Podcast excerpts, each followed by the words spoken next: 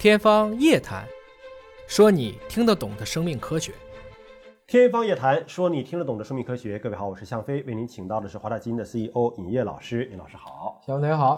我们节目之前曾经科普过，就是在生命体的哪些部分取样才能够检测到它的 DNA 的信息啊？之前聊到过，必须是在有细胞核的活的细胞里边。比如说，我们看一些法医的电视剧，说头发。剪下来，嗯，那个是检测不到的，对，得连根拔起，啊，要带毛囊的，带底下毛囊那个细胞才可以。但是呢，做亲子鉴定呢，现在是可以剪指甲的，嗯，啊，通过指甲，但是说要新鲜的指甲，剪来之后呢，做亲子比对，因为它不是做全基因组的检测，但是能够检测到很亮的 DNA。而今天要跟大家说的是一个科学家们的一个新的发现，首次在空气当中就能够检测到老鼠和人的 DNA 信息。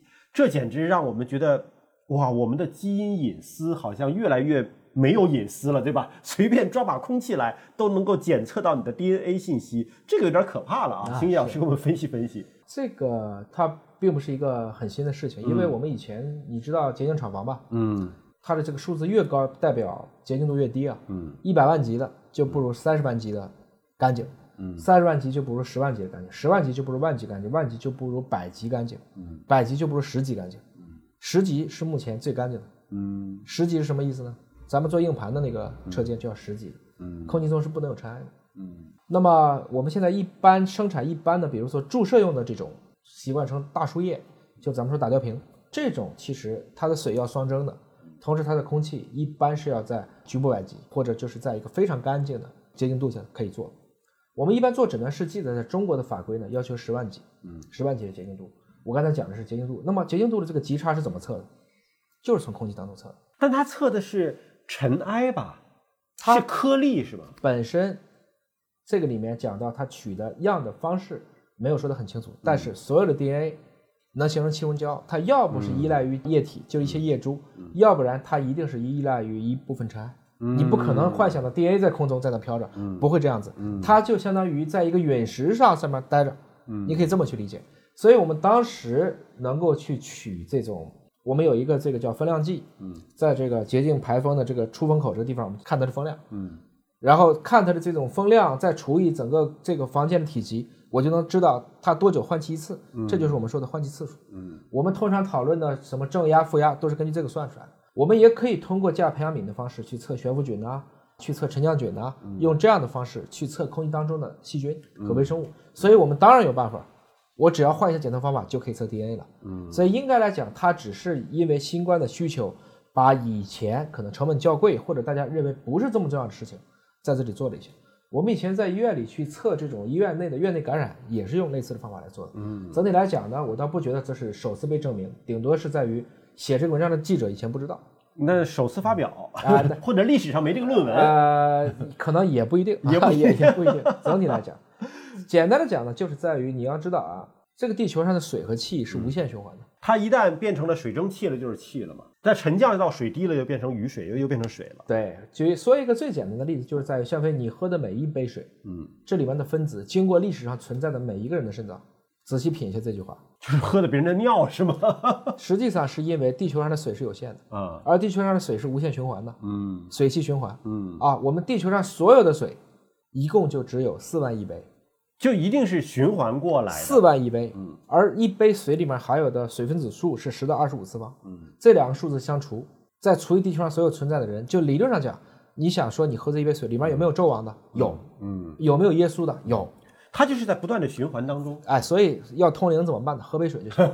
其实就是所有的人不用说这是谁用过的，佛祖也经过他的肾脏的水，呃，也在这一杯水里面其中一个水分子。所以恒河水嘛，里面包含万物的。而我们的气也是这个样子的。我每当呼吸一口气并吸入一口气，这里面所有的氧分子也是经过这个地球上生存过所有人的肺。嗯，所以从这个意义上讲呢，其实这个地球上，如果你真的把它用数据的语言阐述之后，你会发现这就是一个真相。嗯，那这种真相给我们带来的是什么呢？我们就应该明白，我们一定会有些 DNA 会随着我们刚才的这些水汽排到空气当中去，然后又被这其中的一些灵敏的方法检测到，就是用我们一种叫红基因组学的方法。嗯，它一般叫 eDNA，就是 environment 的 DNA，是来自于环境环境的。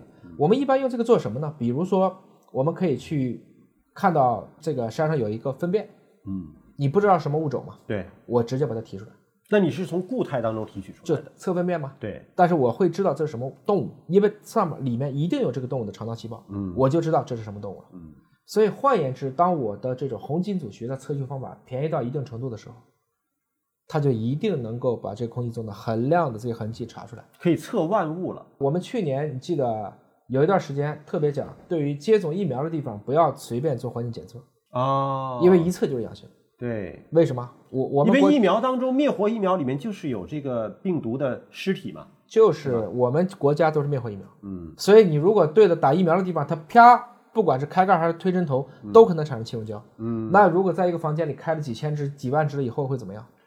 它其实是对人没有伤害的，是安全的，但是它那个痕迹在那里。而你这种 PCR 测病毒的方式，你测的就是痕迹，过于灵敏。你不是测完整的病毒序列，你测的就是那个关键的痕迹在那里。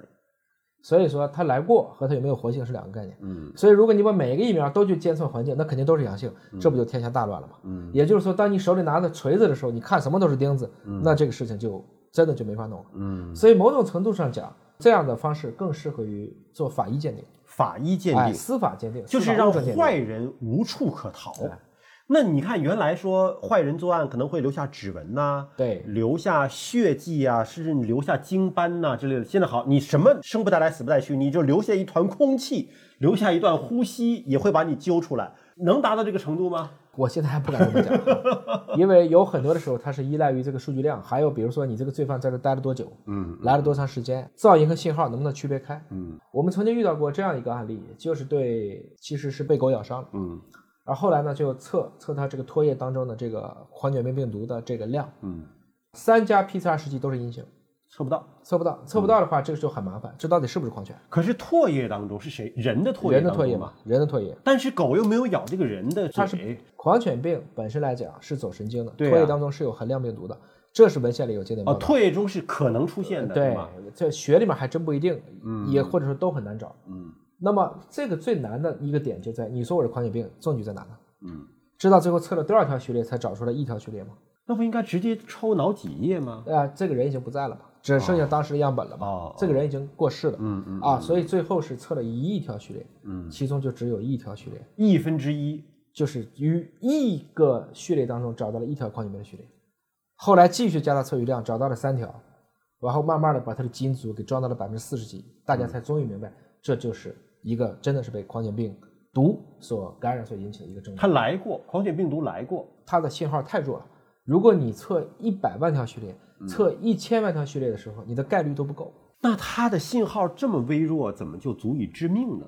那是一样的。也就是说，它是在唾液当中测的，它本身就是很亮的。嗯，所以有的时候呢，你会明白，有很多的时候，我们说的真相不是真相，那仅仅是因为你的数据量不够。你发现了没有？你看到了没有？比如说，如果你就站在我们说就在深圳吧，我们就在这个香蜜湖里面，你在边上拿个网去捞，你可能捞了一百次，你都没捞到鱼，最后你得出结论这个湖里没鱼。嗯要不你站的位置不对，要不你网小，要不你捞的次数不够多。嗯其实现在更多是这个问题。所以当红基组的检测方法能够达到一定程度的时候，你会发现它对临床上的指征、对司法物证上的这种应用就会越来的越普及和广泛。所以红基因组不是拿网捞鱼吗？